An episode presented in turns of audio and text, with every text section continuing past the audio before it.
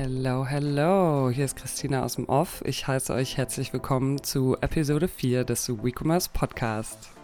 Max und ich sprechen heute über die neuesten Zahlen und Entwicklungen bei Shein, TikToks Umzug nach Seattle und die nächsten Schritte der App Richtung E-Commerce. Außerdem covern wir Amazons Milliardeninvest in AI, die Einführung von Ads auf Prime Video und die von der FTC angestrebte Wettbewerbsklage, gegen die sich Amazon nun verteidigen muss. Die Wettbewerbsklage des US-Justizministeriums gegen Google wird von uns ebenfalls bequatscht. Wir erzählen euch, wie die EU in Zukunft Greenwashing-Marketing verbieten will und wie es um das User-Engagement auf Metas Twitter-Klon Threads steht. Im Hauptteil geht es dann heute um das Thema Produktpersonalisierung. Genauer gesagt besprechen Max und ich, was Konsumenten dazu bewegt, personalisierte Produkte zu kaufen und schauen uns ein bisschen genauer an, für welche Brands ein Personalisierungsangebot überhaupt in Frage kommt und welche Herausforderungen das Personalisieren mit sich bringt. Heute lohnt es sich besonders bis zum Schluss dran zu bleiben, denn bei der LinkedIn-Weisheit der Woche geht es heute semi-legal sehr heiß her. Viel Spaß mit der Folge! Willkommen zum WeCommerce Podcast mit Christina Mertens und Max Rotteneicher, der 100.000. E-Commerce und Marketing Podcast. Max. Guten Morgen, Christina. Du siehst ja richtig fesch aus heute hier in deiner Wiesentracht. Vielen Dank, vielen Dank. Wir haben es ja vor zwei Wochen schon angekündigt, dass wir uns im Wiesen-Endspurt mit dieser Folge befinden. Und ich muss sagen, wir, wir hatten viel Spaß, auch gemeinsam am Montag auf dem Oktoberfest, äh, waren da ja in, in, großer Gruppe, war sehr gut. Äh, es wird langsam aber auch anstrengend. Und das, was ich wirklich auch anstrengend finde, sind am nächsten Morgen immer, wenn man da beim Bäcker steht oder irgendwo diese Ohrwürmer, die einem dann noch so nachhallen. Also äh, kann ganz unangenehme Lieder wie Laila. das, obwohl der Song so äh, kontrovers ist.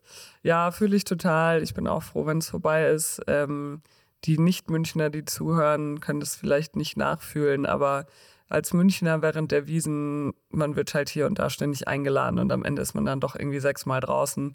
Und man muss ja auch ab und zu noch arbeiten und mal einen Podcast aufnehmen. So ist das. Aber nach diesem Podcast geht es auf jeden Fall für mich wieder raus, wie wir sagen, raus auf die Festwiese. Greifst du, greifst du nochmal an heute? Greifen wir nochmal an, genau. Ja, bevor ich dich äh, auf die Wiesen entlasse, haben wir ja heute einiges vor. Die Folge wird ja ein bisschen anders sein als normal. Äh, wir werden nämlich heute keinen Gast haben. Dafür ein bisschen längeren News-Teil und äh, ein schönes Hauptthema, was wir aber heute zu zweit besprechen. Und da geht es ja um Personalisierung bzw. Customization. Gehen wir später on Detail drauf ein. Was hast du mir denn für News mitgebracht, Max? News. Kassensturz. Was gibt's Neues? Wir haben wieder News aus dem Hause Shein. Das ist ja das Thema, das uns jeden Podcast bisher begleitet hat. So. Und ich muss sagen, davor habe ich wenig, also vor diesem Podcast habe ich wenig darüber gesprochen und auch äh, ja nicht so viel äh, mich informiert wie natürlich jetzt. Aber es gab einen Kassenzone-Podcast. Kassenzone äh, von Alexander Graf, ein sehr Geiler guter Podcast. Podcast äh, kann man wirklich empfehlen. Und da gibt es den Manfli Heinemann mit Florian Heinemann. Florian Heinemann ist äh, von dem äh, Venture Capitalist Project A, war davor äh, bei äh, kommt, kommt eben aus dem, ne, auch im Startup-Universum aus Berlin.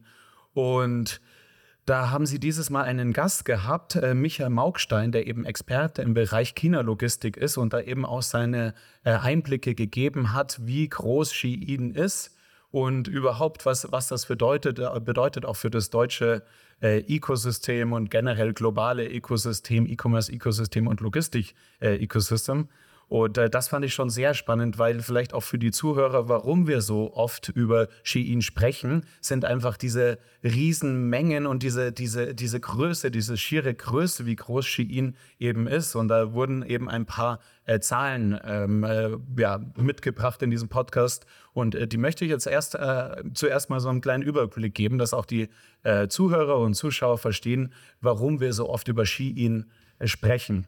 Und äh, es ist ja so, vielleicht auch eine, ähm, einen schönen Artikel gab es auch im Exciting Commerce. Äh, ja, das ist ein Blog.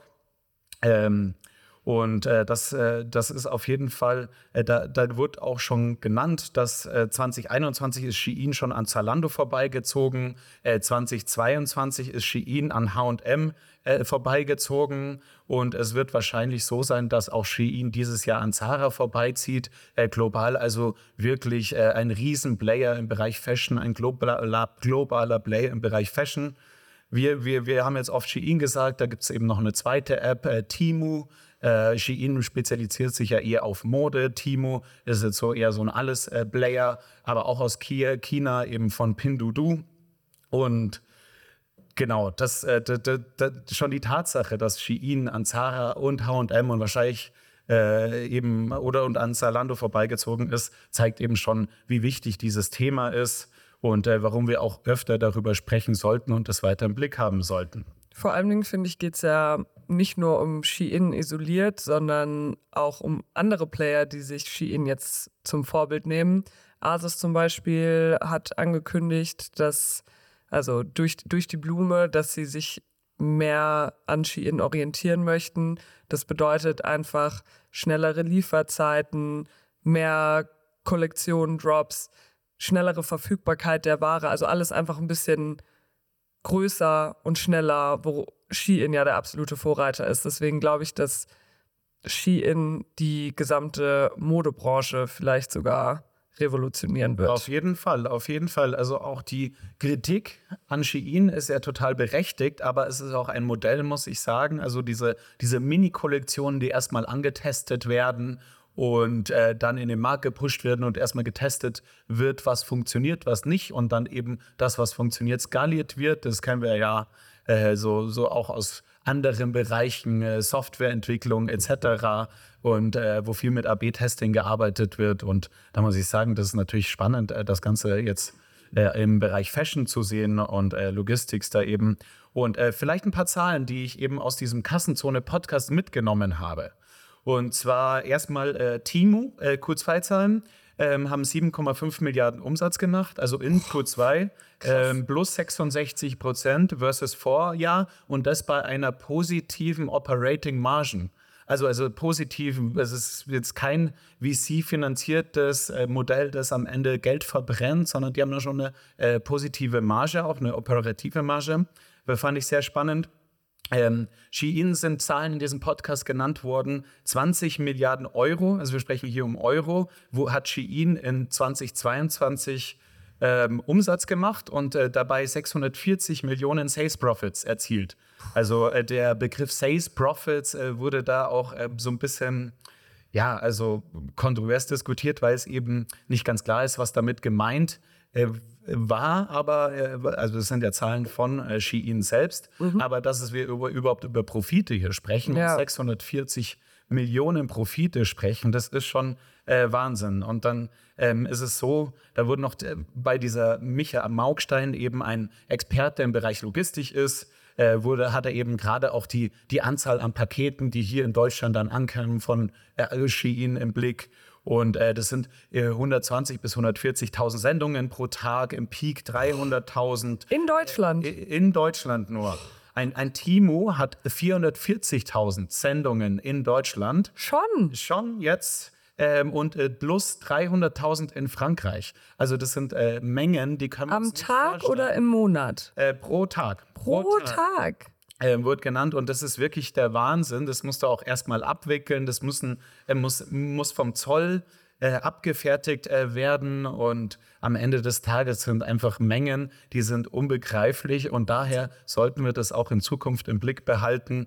Ähm, Zoll, ich hatte es ja gerade äh, angesprochen, also ähm, das ist auch so ein Thema, wie, warum ähm, kann Shein so günstige Preise anbieten? Und das war eben, da gibt es ja viele äh, Faktoren und zwar der, dass die ganze Logistik schon äh, sehr groß, äh, viele Bereiche der Logistik in äh, äh China äh, stattfinden, die mhm. eigentlich im Heimatmarkt, jetzt sagen wir mal Deutschland, also im, im Konsumentenmarkt, äh, stattfinden, die werden nach China ausgelagert. Also das ganze Pick and Packing äh, etc., alles, was, was halt sonst auch äh, hier in, der, äh, in Deutschland noch getan werden muss, auch wenn Paletten aus China kommen, wird alles schon in China abgewickelt. Ähm, es gibt keine Lagerkosten hier in Deutschland. Das findet alles in äh, China statt. Kein Warenrisiko am Ende. Und auch mit dem Zollthema eben ähm, ist es so, dass äh, am Ende der Zoll, äh, da gibt es eine Zollfreigrenze, die ist mhm. bei 155 äh, US-Dollar, mhm. soweit ich es mich, nee, 155 Euro waren es. Mhm. Genau, und äh, das ist ja dann auch wieder was, die meisten Produkte von Shein sind ja wohl unter dieser Zollfreigrenze. Deswegen ja. muss, müssen diese Produkte auch nicht verzollt werden, während wenn du eine Palette mit äh, ja, 100.000 T-Shirts äh, nach Europa verschiffst, musst du diese verzollen. Also das ist schon auch was. Und deswegen, äh, es ist natürlich so, dass äh, wenn du einzelne Pakete verschickst, äh, gibt es da Luftfrachtkosten. Die sind aber auch niedriger als gedacht. Das sind bei drei Euro circa äh, pro Kilo Luftfracht. Wenn du überlegst, ein Paket, äh, das dann 200 Gramm hat, weiß nicht, mit einem Kleid drin oder ich weiß nicht, wie viel ein Kleid wiegt, vielleicht ein halbes Kilo, sagen mhm. wir mal, dann sind es nochmal 1,50 Euro ja. Luftfracht. Aber dafür sparst du ja auf der anderen Seite halt extrem viel andere Kosten und kannst sowieso viel äh, günstiger produzieren, musst es nicht verzollen. Äh, und das ist jetzt auf jeden Fall ein, also diese, diese, diese, ja, diese, diese Innovation, kann man ja schon fast sagen, die da äh, herrscht, äh, so viel Kritik ähm, es auch geben mag äh, bei diesem Thema. Ich finde es schon faszinierend auf jeden Fall. Und äh, genau, das äh, einerseits faszinierend, aber natürlich auch höchst äh, bedrohlich auch für einige Player in Deutschland. Nicht nur die E-Commerce-Player, sondern auch Logistik-Player. Wie gesagt, das ganze Pick and Packing äh, etc., viele Logistikschritte fallen dann in Deutschland gar nicht mehr an. Aber haben die auch erwähnt, wen sie nutzen für Luftfracht? Also haben die da irgendwie eigene Flotten oder nutzen die Drittanbieter? Weil wie kommen die an so wahnsinnig günstige Preise? Das haben sie, also ich glaube, das wird einfach, findet einfach über die Menge statt, über die ja. schiere Menge. Ja, das kennt Aber ähm, wie, äh, welchen Player da die genau nehmen, welchen Carrier, das haben sie eben nicht in diesem Podcast erwähnt. Zumindest kann ich mich da jetzt auch nicht mehr erinnern. Aber das fand ich eben äh, insgesamt spannend und äh, im, ich meine, es ist ja so, es ist ja jetzt gerade wird das Ganze aus China äh, verschifft, aber dieses Modell, dass du on demand eben kleinere Chargen produzierst, das äh, wird auch von Shein schon in der Türkei getestet. Die bauen da anscheinend schon Produktionen an, äh, auf, also näher am, am Markt, in dem dann die Produkte auch konsumiert, bei mhm. Kleidung jetzt getragen werden. Ähm, und im Endeffekt äh, hat äh, dieser ja, Michael, ähm, Michael Maugstein, sorry, ich muss mhm. das gerade nochmal nachschauen, er hat auch erwähnt, dass er das als ganz neues Modell bezeichnet und nicht mehr als D2C oder das Handelsmodell generell, sondern es geht hier um F2C und zwar Fabric to Consumer. So bezeichnet er dieses Modell, das mhm. direkt aus der Fabrik raus ja, die Waren äh, an den Endkonsumenten ja. geschickt werden. Und das ist auf jeden Fall, ja, Krass. Krass. Aber da würde ich äh, auch noch kurz äh, erklären, vielleicht für die, die es nicht wissen, wie es normalerweise läuft. Also normalerweise produziert man eben große Batches, große Chargen an Produkten, wie Max vorhin erwähnt hat, und schickt die dann auf Paletten über Seefracht oder Luftfracht von China, Vietnam, wo auch immer man produziert, in eigentlich sein Fulfillment Center am Zielort, zum Beispiel in Deutschland. Und dann wird dort die Palette oder der Container, alle Boxen werden ausgepackt nach SKUs, nach Stockkeeping Unit, also nach einzelnen Produkten sortiert, eingelagert und dann auf Bestellung aus Deutschland nach Deutschland oder vielleicht Dachregion oder EU-weit ver verschippt. Also das ist wirklich ein absolutes Novum, dass eben 90 Prozent der Logistikprozesse schon abgewickelt sind, bevor die Ware überhaupt deutschen, deutschen Boden unter den Kartonfüßen hat. Ja, auf jeden Fall. Wie, wie kommt man jetzt aus dieser ja, Situation wieder raus? Das ist ja auch die Frage. Also, äh, wie kann man auch diese ganze Idee auch äh, dieses neuen Logistikmodells und F2C-Modells für sich als Marke nutzen und Genau, da gibt es, also es gibt generell natürlich beraten, die, was jetzt Shein äh, machen kann, kann natürlich auch ein deutscher Player machen. Also ähm, Zalando kann natürlich genauso agieren und einfach so eine, ähm, so eine Art Logistik aufbauen ähm, und äh, einfach dieses, man kann, weiß nicht, ob man es äh, Schlupfloch nennen mag, aber Ähm, das ist auf jeden Fall alles so, teilweise ein bisschen Grauzone, würde ich sagen. Ist ja nicht illegal, was sie machen, aber so ein bisschen äh, Grauzone ist, muss ich sagen, schon dabei. Aber das können natürlich andere Player auch ausnutzen, die hier heimisch sind, natürlich. Ähm, es kann aber auch äh, zum Beispiel, also es gibt auch so andere Modelle, die so ein bisschen in die Richtung gehen. Also, dass du, ich habe ja schon gesagt, in, in der Türkei werden Produktionen von Shein selbst aufgebaut. Äh, aber es ist auch eine Idee, und zwar dass du wirklich die Rohstoffe ähm, in Europa in der Fabrik lagerst. Also wirklich, du sagst, du hast den, den Rohstoff Baumwolle und dann, äh, dann lagerst du die Farben und die Schnittmuster und äh, dann wird das Ganze eben in, in Europa findet das Ganze statt und eben in Polen äh, arbeiten dann auch schon teilweise Online-Player, äh, das dann einfach auf äh, Demand eben äh, dann in Polen, äh, basierend auf den Rohstoffen, äh, basierend Schnittmuster und Farben, okay, hier wird ein grünes Kleid bestellt, das machen wir, dann skalieren wir das Ganze, weil wir sehen, werden zehn grüne Kleider bestellt und dass das Ganze dann eben so näher an den Markt gerückt wird. Und krass. Ja, was anderes, was ich bei, bei Shein jetzt noch gelesen habe, ist das äh, Misguided. Also ich weiß nicht, ob du das kennst. Ich als Frau kenne diesen Online-Shop. Ein riesiger, riesiger UK-Online-Shop ist auch ein Kandidat für eine Übernahme seitens Shein. Also nachdem Shein ja in Forever 21 und weitere Brands investiert hat, äh, scheint jetzt Misguided auch auf der Poaching-Liste zu stehen. Misguided, was für Marken führen die? Misguided ist einfach eine, ist eine Marke. Ja, genau. Es ist einfach, ist einfach ein UK-Online-Shop für, ich glaube, primär Frauen, Frauenmode. Ich weiß gar nicht, ob die auch Männermode haben. Ja, Miss. Und es gab halt, gab halt vielen, denen es jetzt nicht äh, so gut ging. Und deswegen gibt es auch einige, die eben vielleicht sogar hoffen, dass sie übernommen werden. Ja, also auf jeden Fall mega spannend. Wir halten natürlich unsere Augen und Ohren offen, wie immer, äh, was den weiteren Verlauf von, von Schieben betrifft. Weil du vorhin äh, Zalando erwähnt hattest, dass Shein ja an Zalando vorbeigezogen ist.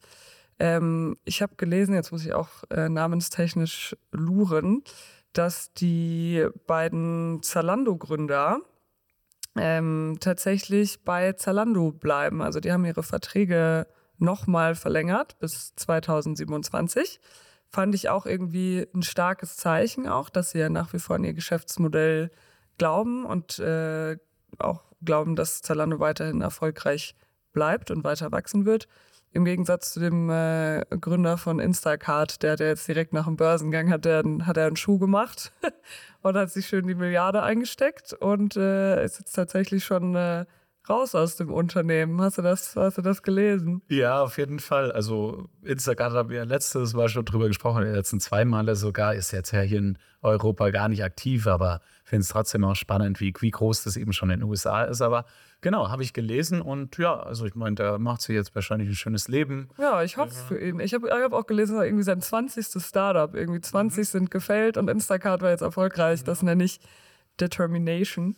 So, jetzt mal dranbleiben.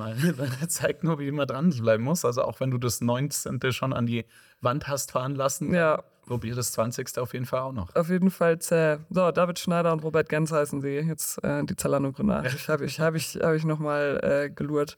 So, ähm, ja, Instacart ist ja so ist ja ein Food-Player, haben wir auch schon ausreichend äh, gecovert, würde ich sagen, for now. Ähm, aber es gibt weitere News und äh, zwar möchte Uber Eats gerne Get Ear einbinden in die App. Das hat ja Volt schon mit äh, Flink gemacht und dann quasi über diese Restaurantlieferungen hinaus auch äh, Lebensmittellieferdienste einbinden.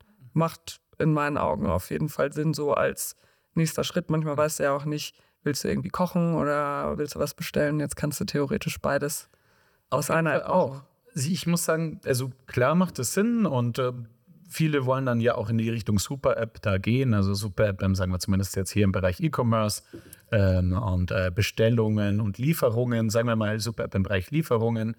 Ähm, beziehungsweise Uber Eats ist ja jetzt nicht nur Lieferung, da geht es jetzt ja noch weiter mit äh, Taxi bestellen, Roller bestellen. Das finde ich so. Uber ist für mich ein krasses Unternehmen, in was für Sparten die unterwegs sind mittlerweile. Mhm. Ja, aber macht auf jeden Fall, macht auf jeden Fall Sinn macht es für mich auch äh, weiterhin spannend, dieser, dieser Kampf zwischen Flink und Get Ihr. Wer setzt sich durch? Mit welchen Strategien?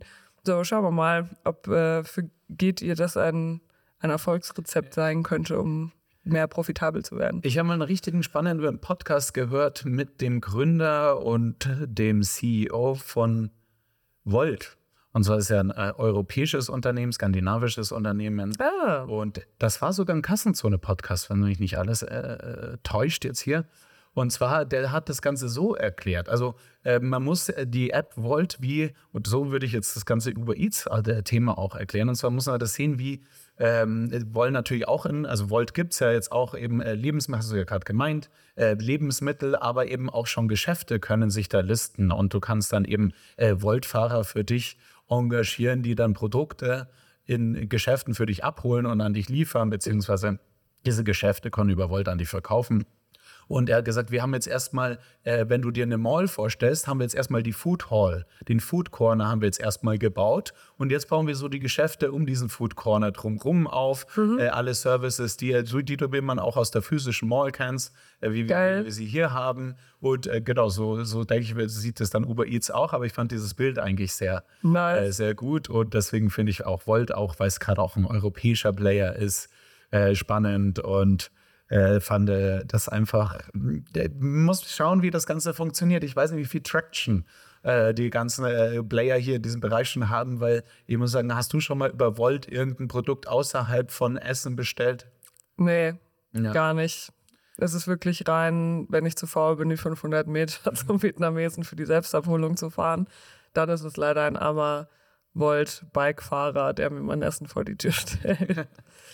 Ja, äh, aber ich, ich meine, ähm, genau, vielleicht nehmen wir mal, suchen wir mal Zahlen fürs nächste Mal raus. Also wie, das Modell fand ich super spannend, eben so ein bisschen dezentraler E-Commerce. Ne? Das ja. also, sind alles, er hat es auch so genannt, das sind alles diese Geschäfte, sind, so, er sieht eher so als Micro-Warehouses, die in der Stadt verteilt sind. Ne? Ja. Im einen Laden gibt es so einen PC-Artikel, im anderen gibt es Bücher und es sind alles eben nicht nur äh, Geschäfte, sondern auch Warehouses, wo Produkte gelagert werden und die dann von den Voltfahrern gepickt werden und dann äh, geliefert werden. Also Krass. Stell dir vor, du äh, kannst dir irgendwann ein MacBook einfach mhm. über Volt bestellen. Oh Mann. Ja, ja.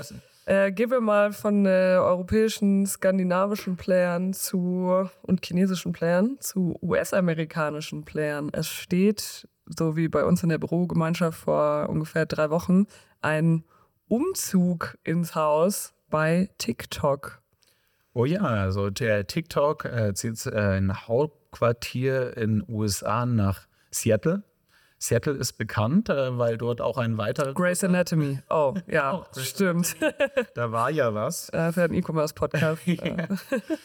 genau. Und äh, zwar ist es so, dass äh, Seattle ja bekannt ist, dass auch Amazon da sein großes äh, Hauptquartier bzw. HQ1 jetzt hat. Das zweite äh, wird ja auch gerade aufgebaut in Arlington. Äh, und äh, ja, aber Seattle einfach die Amazon-Stadt ist, beziehungsweise, äh, soweit ich, also Microsoft hat, äh, ist, ist nicht Microsoft auch in Seattle? Glaub ich, ich glaube, ja. ja. Also ganz äh, Seattle besteht, glaube ich, nur aus Microsoft, Amazon und soweit ich weiß, Starbucks-Mitarbeitern. Also jetzt mittlerweile auch ähm, TikTok-Mitarbeitern. Und äh, genau, da wollen natürlich auch, will natürlich auch TikTok, wir haben über TikTok-Shops gesprochen, die sie launchen und die, die dann äh, oder schon gelauncht sind und äh, die dann auch eben neben der Inspiration in der TikTok-App auch das ganze Thema E-Commerce und Shops und äh, dann am Ende sogar TikTok Fulfillment anbieten wollen. Und da wollen sie natürlich nah an den Talenten sein. Ja. Und ich denke mir, viele Talente dann auch von Amazon abwerben. Und äh, das ist natürlich die, denke ich mir, die Strategie dahinter, warum jetzt TikTok gerade nach Seattle zieht. Ja, ich habe nämlich äh, gelesen, dass sich TikTok ein, ein Ziel gesetzt hat, ein Umsatzziel, ein E-Commerce-Umsatzziel. Und zwar wollen sie bis 2028 einen Außenumsatz von 200 Milliarden US-Dollar generieren. Und davon sollten im Idealfall natürlich mehrere 10 Milliarden dann bei TikTok auch kleben bleiben. Deswegen macht es natürlich Sinn, sich da die, die Talente von links und rechts einzukaufen, von gerade Amazon, die halt wissen, wie der E-Commerce-Hase läuft. Wir hoffen es für TikTok. Wir drücken die Daumen, dass dann auch was hängen bleibt. Ja, ja ich meine, äh, meine künftige Golf-Influencer-Karriere liegt, an, liegt am Erfolg von TikTok. Deswegen hoffe ich natürlich, dass sie es verwirklichen können. Genau, da, da sprechen wir auch noch drüber, über dein neues, über deinen neuen Karriereweg. mein dritter Karriereweg, ja. Neben Podcaster und äh, Logistik. Ja, aber man muss sagen, äh, ich finde es auch eigentlich ein bisschen frech ist, wie wenn du einen Gast einlädst und der nimmt sich einfach alles aus dem Kühlschrank ohne, ohne zu fragen. Und äh, ähnlich ist, sehe ich das jetzt mit TikTok in Seattle, weil, und plus eine Kampfansage machen, weil TikTok geht jetzt nach Seattle, versucht sich wahrscheinlich die Mitarbeiter zu klauen und sagt Amazon auch noch den Kampf an, wenn es um so, so Events geht, um Shopping-Events. Ähm, ich meine, hattest du mir da nicht erzählt, dass die auch so Richtung Black Friday, Cyber Monday irgendwelche Pläne haben? Auf jeden Fall. Also TikTok will Seller für seine Plattform aktivieren, äh, Marken, aber auch Influencer, Content Creator, äh, Social Commerce nennt man das ganze Thema ja und äh, plant darum auch darüber, also um dieses, also um Black Friday Cyber Monday, was ja auch ein riesen Shopping-Event ist, wollen die auch äh, dieses Jahr richtig äh, reingehen in dieses Thema, äh, sprechen anscheinend gerade, wie man so im Internet liest, auch viele äh, Content Creator an äh, und wollen sie wollen diese für dieses Event ge gewinnen. Also klar, Black Friday Cyber Monday ist das Shopping-Event im Jahr wo alle Player, an dem alle Player teilnehmen. Und natürlich will dann, wenn TikTok auch E-Commerce ernst nehmen will, dann auch an diesem Event teilnehmen. Äh, ganz klar. Ich, ich muss sagen, also äh, ja, die, die, USA und auch Amazon, also die sind ja, stehen ja auch äh, für, für Marktwirtschaft, für, für ja, Marktfunktionen äh, ja, und äh, generell für Kapitalismus auch äh, ganz klar. Und wenn Mit Mitarbeiter von Amazon zu TikTok gehen, ist es einfach Teil des Marktes. Und äh, wer das bessere Angebot hat und äh, attraktiver anscheinend für Arbeitnehmer äh, scheint, äh, der kriegt dann natürlich auch die besten Talente und am Ende, klar, also Amazon ist ja auch ein guter Arbeitgeber. Ich war ja selbst sieben Jahre dort und deswegen kann ich da nichts Schlechtes darüber sagen. Aber äh, wenn TikTok sich da als besseren Arbeitgeber darstellt und äh, hier eben äh, Talente von Amazon abzieht, dann ist das einfach Marktwirtschaft. Ja, sehe ich genauso.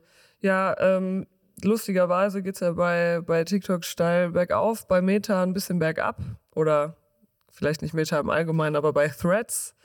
Ähm, ich habe gelesen, da hat, mir, da hat mir mein Herz wehgetan, dass Threads nur noch eine Engagement Rate pro Tag pro Nutzer von sechs Minuten hat und der Peak war auch nur bei 21 Minuten. Also es war kurz nach dem Launch von Threads, als jeder es mal haben wollte und ausprobieren wollte. Aber es scheint so, als wären die Pläne nicht ganz so aufgegangen, das neue Twitter zu werden. Wenn ich überlege, ich glaube, ich habe am Tag bestimmt zwei Stunden Bildschirmzeit auf TikTok da sind sechs Minuten natürlich, äh, sind natürlich eher lausige Zahlen. Bin ich gespannt, ob sie es beibehalten oder ob sie Threads nicht dann vielleicht sogar einstampfen. Meiner Meinung nach denke ich, dass ein großer Fehler oder ein Hindernis vielleicht war, dass Threads eben nicht zeitgleich global gelauncht ist, sondern eben nur in den USA. Aber wenn, wenn man sich eben Twitter oder jetzt X, weiß immer noch nicht, was ich sagen soll, äh, anschaut, da geht es ja um, auch viel um Konversation und Engagement, so cross-kontinental. Cross-kontinental ist überhaupt kein Wort, aber du weißt, was ich meine, transkontinental. Ich will schon sagen. Genau, transkontinental, ähm, wo sich eben auch Europäer mit äh, US-Amerikanern austauschen, die sich wiederum mit äh, Chinesen austauschen und Leuten aus Indien. Also da geht es ja, geht's ja darum, die sich weltweit zu vernetzen. Und wenn man jetzt natürlich so eine App launcht und nur in einem wirklich kleinen Kreis, dann, ja, ich fand, das war schon ein bisschen deemed to fail. Das ist auf jeden Fall, äh, ich denke auch, äh, hatte das negative Auswirkungen. Was ich aber auch auf der anderen Seite sehe und meine, ist, dass das eigentlich ganz normal ist. Also ich, ich muss mir jetzt mal die äh, Threads-Nutzerzahlen anschauen, insgesamt in den USA. Ich nehme an, dass die vergleichsweise immer noch sehr hoch sind, also wirklich im Vergleich zu anderen äh, Social-Media-Plattformen und äh, die, die, die neu auf den Markt gekommen sind und dann, äh, wenn man sich die Zahlen dann drei Monate danach anschaut, äh, dass die wahrscheinlich immer noch hoch sind, aber natürlich nie so hoch und das Engagement nie mehr so wie äh, bei, äh, bei der in der Anfangszeit und es muss vielleicht jetzt auch langsamer wachsen. Ich hoffe es, weil natürlich ich äh, diese Plattform X und äh, das Ganze um Elon Musk und äh, Meinungsfreiheit gedöns, das ist irgendwie so, oder Fake-Meinungsfreiheit gedöns, das irgendwie sehr, sehr kritisch sehe und äh, am Ende, deswegen hoffe ich doch, dass ein starker Player daneben auch auftaucht. Äh, und ja, du sagst es, also ich, ich, ich, ich habe es irgendwie geschafft, äh, mir diese App runterzuladen. Ich habe es mir dann auch am Anfang angeschaut, aber nachdem keiner meiner äh, Freunde und Bekannten und auch keine deutschen Influencer oder Business-Influencer diese App dann hatten, habe ich dann am Ende das auch dann gleich wieder aufgegeben. Ich konnte Ja. dann eben nur den Amerikanern folgen am Ende. Ein paar haben es natürlich, da, da gibt es ja den Doppelgänger-Podcast, den ich auch hier nochmal empfehlen möchte an dieser Stelle und die haben gleich mal einen Hack äh, gepostet, wie man dann sich trotz, äh, auch wenn die App nur in den USA verfügbar ist, sie sich dann trotzdem in Europa holen konnte. Das heißt, ein paar Leute haben es auch geschafft, aber eben zu wenige, damit es dann auch reicht. Ja.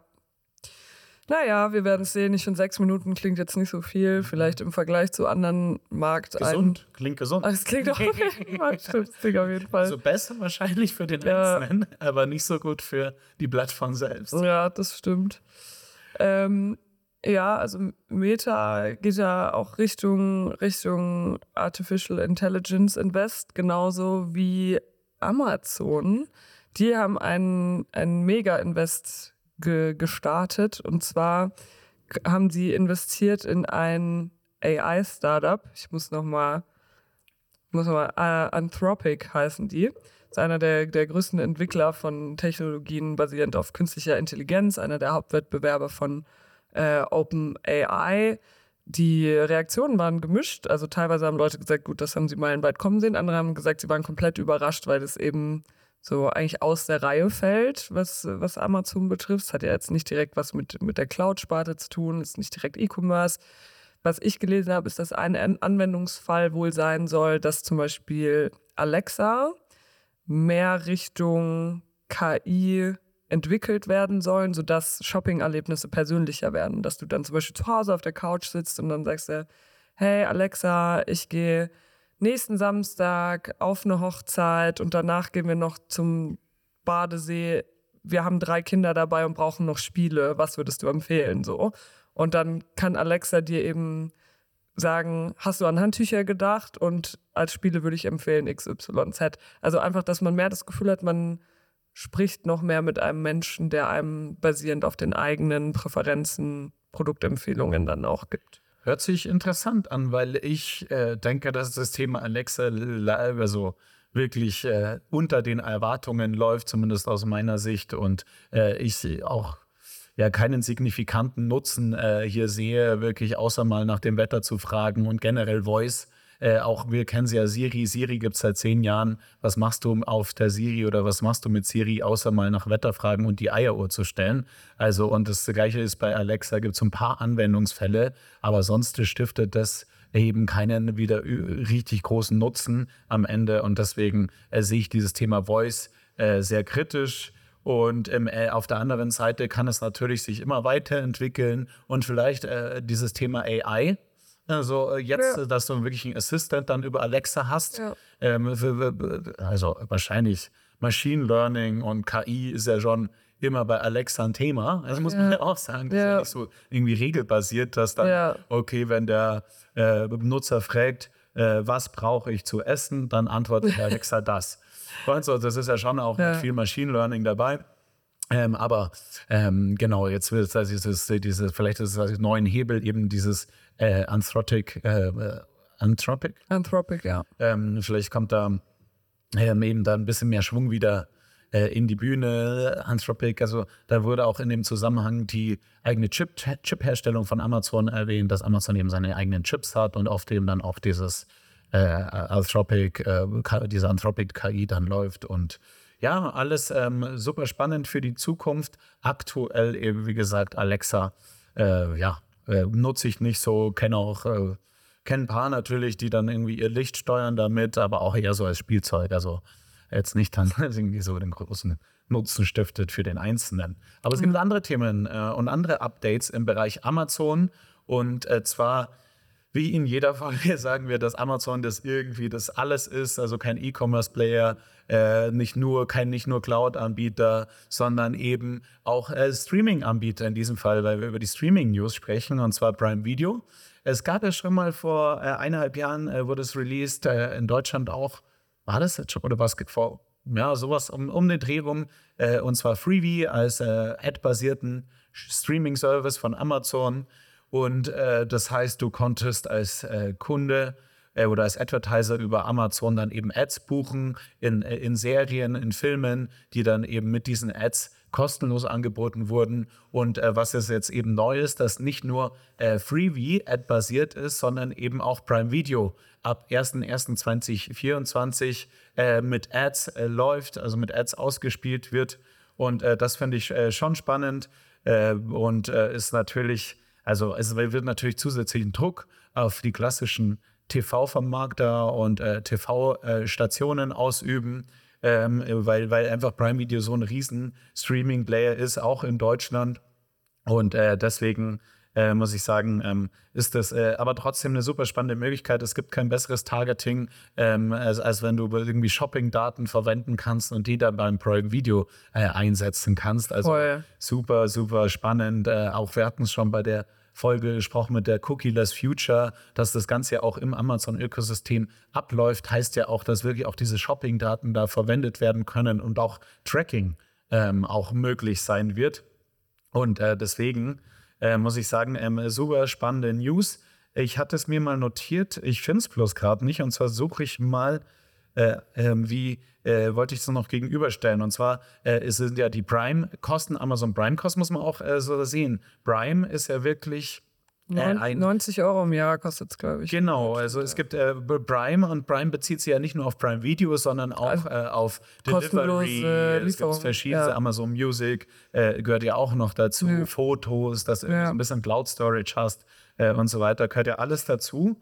Und natürlich ähm, äh, schauen wir uns dann, wenn wir jetzt sagen, okay, Amazon Ads startet eben auch Werbung in Prime Video, ähm, schauen wir uns dann natürlich auch an, wie sieht es bei den anderen Playern aus. Ja. Und dann gibt es eben auch mittlerweile Netflix, hat es schon länger gestartet. Ja. Netflix seit November 2022 gibt es ein Ad-Based Tier oder ein Ad-Supported Tier für 4,99. Ähm, normalerweise kostet es ohne Ads äh, 97, äh, 7,99. Disney Plus hat oh. sogar drei Tiers. Also äh, da gibt es eben mit Werbung 5,99, äh, 8,99 ohne Werbung und dann gibt es auch ein Premium-Tier, äh, da gibt es dann eben verschiedene, ja, bessere Videoqualität und Audioqualität, Dolby Atmos und so weiter. Also da, da ist äh, Prime Video schon, also der Prime Subscription dann schon teurer, 14,99 äh, im Monat äh, versus ähm, eben, wir sprechen über US-Dollar. Also es wurde jetzt erstmal nur für US angekündigt, aber es wurde auch im gleichen Atemzug gesagt, dass diese Preise für die anderen Märkte noch folgen. Ja. Also es soll jetzt nicht so viel verspätet in den anderen Märkten verfügbar sein.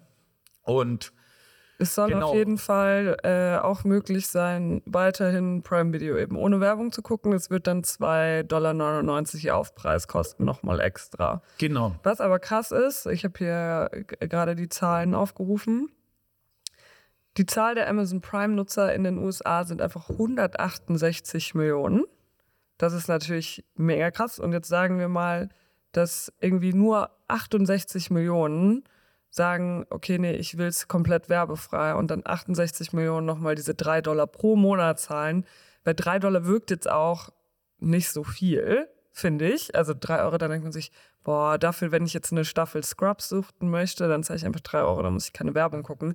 Das, die sind irgendwie schnell mal gezahlt und sowieso mal dieses ganze in Amazon-Ökosystem, wo du einfach schnell sagen kannst, ja, ich will das, dann wird es halt von deiner Kreditkarte abgebucht. Das fühlt sich ja nicht wirklich nach Zahlung an kann ich mir schon vorstellen, dass es eine sehr, sehr lukrative zusätzliche Einnahmequelle ist. Sehr lukrative zusätzliche Einnahmequelle, aber was ich auch von äh, ja, Gesprächen mit Studios weiß, ist, dass gerade auch in den USA überhaupt dieses Ad-Based Tier, dass das auch für die Studios äh, von Vorteil äh, ist und die dadurch eben auch ähm, ähm, also so dadurch auch, sagen wir mal, gute Margen reinstecken ähm, in der Kombination mit den verschiedenen Tiers, also dass das auch den einzelnen Movie-Studios äh, hilft. Mhm. Also sind ja nur ein paar global, aber ähm, dass die zumindest eben äh, da ja, über das Streaming äh, und die Änderungen im Streaming jetzt auch nicht drunter leiden werden, weil Amazon jetzt ein Ad-based äh, Tier einführt. Zumindest ist das so, äh, sind es so einzelne Meinungen, aber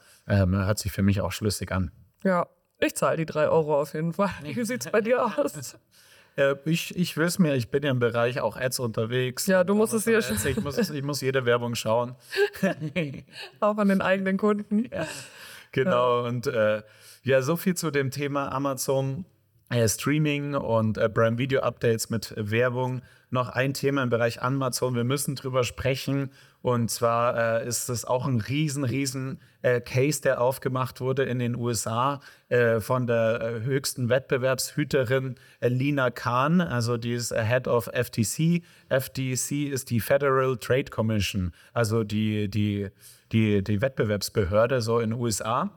Und äh, zwar Lina Khan ist da eben der Head. Und dann möchte ich noch äh, zu Beginn, bevor wir auch über diesen Case sprechen, äh, möchte ich noch zu Beginn über Lena Kahn sprechen. Ich habe mir einfach mal äh, gegoogelt, wer ist äh, Lena Kahn? Und zwar ist die 1989 in London geboren. Also 89, äh, kann heißt, man jetzt ist mal 34? transparenter sagen, die ist Ja. jünger als ich Ja. ähm, und macht da so einen riesen Case gegen Amazon auf. Äh, auch spannend, die ist äh, Tochter, also erstmal auch Tochter, also äh, Frau äh, von äh, pakistanischen Einwanderern. Ähm, und äh, dann auch äh, mit elf äh, nach USA gezogen und ist jetzt Head of FTC und macht da einen riesen Case gegen Amazon aus. Auf, hat sich anscheinend aber auch schon in ihrem Studium und ihrer Zeit davor sehr mit diesem Thema beschäftigt. Und vielleicht ist das vielleicht auch so ein, so ein Herzensprojekt. Ja, kann sein. Aber ja, das ist einfach wirklich wahnsinnig faszinierende äh, Person. Äh, auch äh, dieser Case, über den sprechen wir gleich noch. Ähm, aber ähm, ge- genau, äh, egal wie inhaltlich dieser Case falsch oder richtig ist, auf jeden Fall überhaupt faszinierend. Super äh, beeindruckend. beeindruckend, ähm, die Person Lina Kahn. Und deswegen ähm, dann äh, zu dem Case selbst. Ja, also es, Amazon werden ja verschiedene Sachen vorgeworfen. Zum einen, dass sie, also ich glaube, das größte Thema ist die Buybox, dass die, die Regeln, auf denen die Vergabe der Buybox basiert, also die Buybox ist ja, dass man als Händler den Vorzug bekommt für das in den Warenkorb legen. Wenn man jetzt ein Produkt hat, äh, sagen wir mal eine eine Handyhülle und es gibt aber irgendwie fünf Anbieter von der gleichen Handyhülle auf dem gleichen Amazon-Listing, dann gibt es immer einen, der die Buybox hat. Und das sieht der Endkunde ja gar nicht so transparent, es sei denn, er klickt auf weitere Anbieter, dann kann er alle Anbieter gucken, kann sehen, ob die Prime anbieten, welche Preise, Versandkosten etc. Und derjenige, der quasi den besten Mix aus allem hat, und ich glaube, primär ausschlaggebend ist, Prime und Preis, äh, der kriegt den Zuschlag für die Buybox. Das bedeutet, wenn ich als Endkunde jetzt an dem Listing einfach sage, in den Einkaufswagen legen, dann wird automatisch der Verkäufer ausgewählt, der eben die Buybox gewonnen hat auf diesem Produktlisting. Und ähm, diese Kriterien, nach denen die Buybox vergeben wird, sind eben sehr unklar, aber es gibt halt viele Händler, die sehr starke Indizien dafür haben, an welchen Kriterien das festgemacht ist. Und ein Kriterium ist eben zum Beispiel, dass man das Prime Badge hat. Und ein Vorwurf ist eben, dass dadurch, dass die Buybox vergeben wird, wie sie vergeben wird, Händler gezwungen werden, in dieses Prime-Ökosystem seitens Amazon einzusteigen und da dann zum Beispiel Logistikleistungen auch zu nutzen von Amazon und äh, sich so quasi mehr abhängig zu machen. Und ähm, das ist, glaube ich, soweit ich weiß, einer der größten Vorwürfe. Genau, also äh, einfach generell ist äh, die Frage, ist Amazon ähm, ein Monopolist und äh, nutzen sie ihre Monopolmacht aus, um auch irgendwie äh, und äh, dadurch äh, haben sie eben negative Auswirkungen auf das ähm, Ökosystem, auf das E-Commerce-Ökosystem oder generell den Handel. Äh, und äh, da ist genau, da ist, du hast es ja gesagt, also ähm, ha- hat da eine, ist die Buybox, gibt es da eben ähm, die Buybox ja oder nein? Ein großer Faktor ist eben der Prime. Äh, wann bekommt man das Prime Badge? Man sollte auf jeden Fall FBA nutzen dafür, um dieses Prime Badge zu haben. Man wird dann eben in so Services wie FBA äh, reingezogen ähm, und äh, dann ähm, muss ich sagen, ähm, genau, ist, ist das natürlich, äh, be- genau, ist die FBA nicht günstig. Äh, das heißt, äh, die ähm, da, da wird dann eben auch drüber gesprochen, ob dann hier eben die, die Preise ja, absichtlich hochgehalten werden ähm, und dann eben unfair auch äh, hochgehalten werden. Überhaupt, Ja. dass Kunden dann überhaupt Prime, ähm, also äh, dass, dass, überhaupt dieses, dass ja, Seller so in Prime reingehen müssen, um überhaupt erfolgreich auf der Plattform zu sein, ist dann auch irgendwie eine Abhängigkeit. Äh, und äh, am Ende des Tages, ähm, genau, ist es so, dass ähm, vielleicht frage ich erstmal dich, wie siehst du das Ganze? Ist Amazon ein Monopolist? Und ähm, findest du, äh, siehst du da gute Chancen äh, für den Ausgang äh, dieses äh, Lawsuits? Äh, oder äh, ist es am Ende, ähm, genau, vielleicht auch, äh, ja, Ich glaube, nicht so wie dargestellt von Lina Kahn. Ich glaube, es wird teils, teils ausgehen. Ich glaube nicht, dass Amazon ein Monopolist ist. Das ja in den USA hast du ja irgendwie noch Walmart zum Beispiel als großen Player. In Holland hast du Bohl. In Deutschland hast du eben Otto und äh, eBay. Also man hat eigentlich genug andere Player, aber natürlich, ich meine, die Zahlen sprechen für sich selbst, ist Amazon der beliebteste Marketplace. Ähm, ich glaube, in manchen Punkten wird Amazon verlieren. Ein Punkt, äh, den ich vorhin vergessen habe anzusprechen, ist ja nämlich auch, dass Amazon die Händler immer zwingt, auf Amazon den günstigsten Preis anzubieten. Das heißt, der Preis muss hoch sein, aber er darf nicht höher sein als auf anderen Plattformen. Amazon hat ja so eine Bestpreisgarantie an Endkunden. Und ich glaube nicht, dass das zulässig ist. Also Amazon folgt ja, folgt ja immer dem, dem Marktpreis und äh, guckt sich dann an, okay, wo liegen wir bei Otto? Und dann du immer ein paar Cent drunter noch bei Amazon in vielen Fällen oder muss es zumindest matchen. Und ich glaube nicht, dass das zulässig ist. Auf der anderen Seite, in den USA ist ja Freedom über alles, äh, wie man so schön sagt.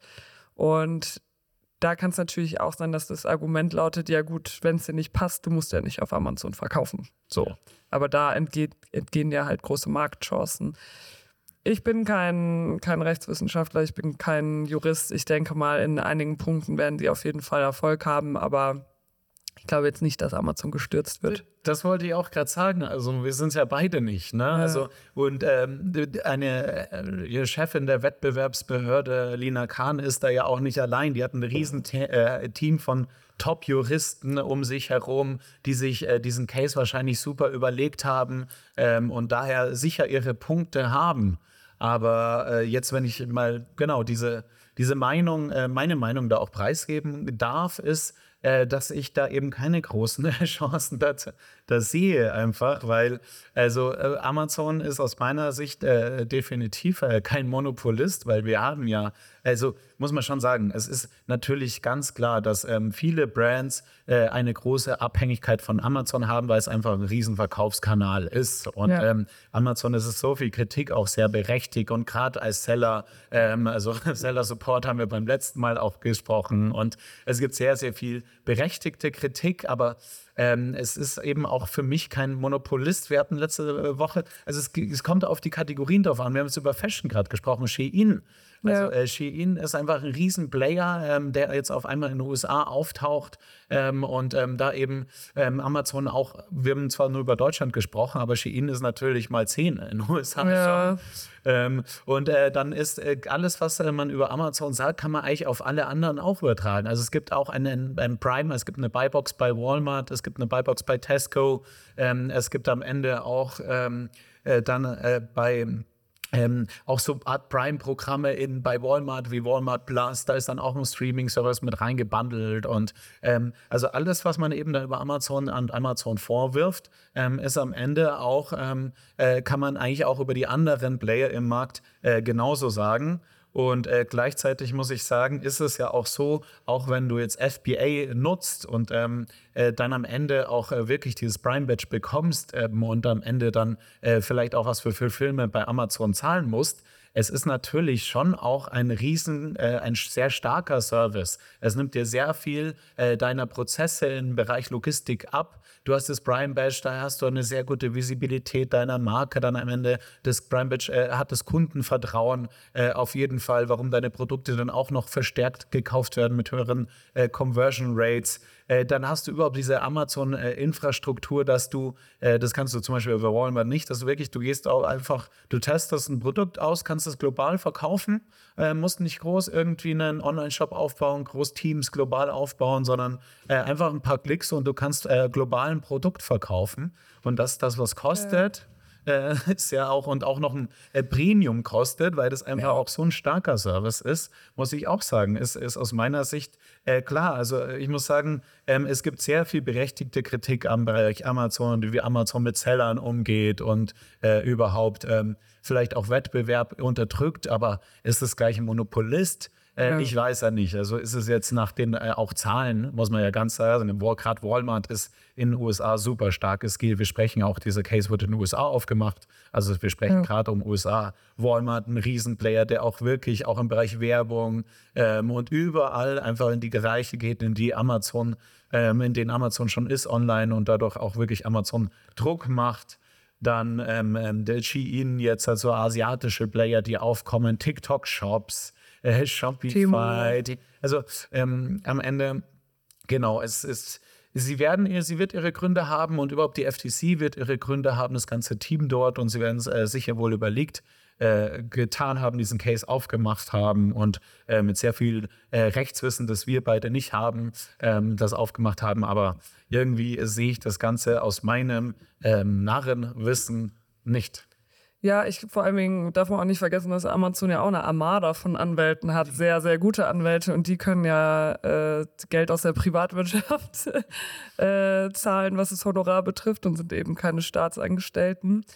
Und man kann ja auch aus der Warte argumentieren, natürlich sagt Amazon nicht, wir vergeben die Buybox, wie wir sie vergeben, um den Leuten das Geld aus der Tasche zu ziehen und die in irgendwelche Programme reinzudrängen, sondern am Ende ist es ja für den, Endnut äh, den Endkunden immer oder zumindest aus meiner Perspektive, jedes Mal, wenn ich andere Anbieter gecheckt habe, ist in der Buybox immer das beste Preis-Leistungs-Verhältnis ausgewählt. Das heißt, es ist immer Prime, ich bin Prime-Mitglied, ich will auch, also ich will ja nichts bezahlen für meinen Versand. Wenn ich jetzt hier so ein Audio-Interface, so ein Podtrack 4 bestelle und dann kriege ich das einmal für 100 Euro kostenloser Versand, Prime am nächsten Tag geliefert und dann gehe ich auf mehrere Anbieter und dann steht da Musikexpress 24 und es dauert sechs Tage und äh, kostet irgendwie 10 Euro mehr, dann habe ich ja davon auch nichts als Endverbraucher. Deswegen, man kann Amazon, glaube ich, auch nicht vorschreiben, wie die ihr Interface gestalten und wie die ihre, ihre Customer Experience gestalten. Und wenn die sagen, die Buybox ist dafür da, dass der Kunde sich nicht den Kopf zerbrechen muss aus zehn Anbietern, sondern er sieht das Produkt, er kauft das Produkt, ist am nächsten Tag da, Auf jeden Fall. schwierig dagegen Also, zu argumentieren. Ähm, auf jeden Fall. Und äh, deswegen mal schauen, wie der Ca Case ausgeht. Ähm, es ist einfach die schiere Größe von Amazon, ähm, die globale Größe, aber eben auch die, ähm, ja, einfach äh, auch in den USA die Größe, die natürlich die Wettbewerbsbehörden aufhorchen lässt. Und, Da gab's ja noch deswegen jemanden. ist jetzt auch ein anderer Case ja, ähm, aufgemacht worden äh, von der Wettbewerbsbehörde. Und zwar im Bereich Google. Äh, läuft gleichzeitig ein Case. Soweit ich gehört habe, also müssen wir mal nachschauen nochmal. Vielleicht sprechen wir das nächste Mal drüber, sogar über Meta. Bei Meta gibt es ja genauso einen äh, Case. Aber äh, Google, Genau. Noch ein paar Worte dazu. Genau, das äh, US-Kartellamt hat auch einen, jetzt einen zehnwöchigen Prozess gegen Google angestoßen.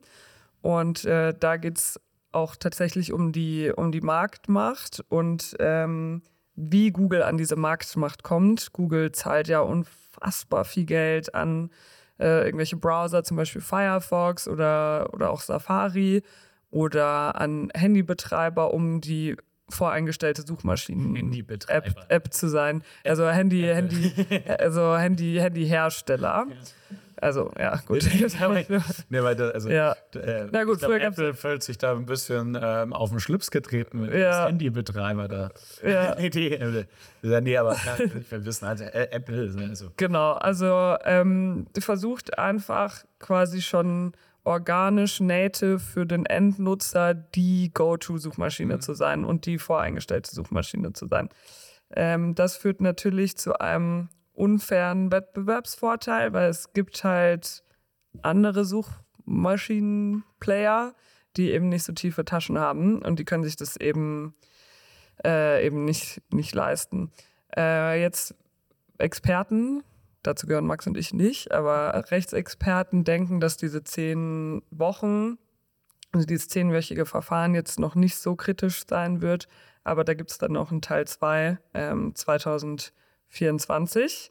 Da geht es dann um das äh, Aufkaufen potenzieller Konkurrenten, das Zwingen von äh, Kunden, bestimmte Google-Tools zu nutzen und äh, Verzerrung des Auktionswettbewerbs für Anzeigenplätze und äh, Manipulation von Werbeauktionen.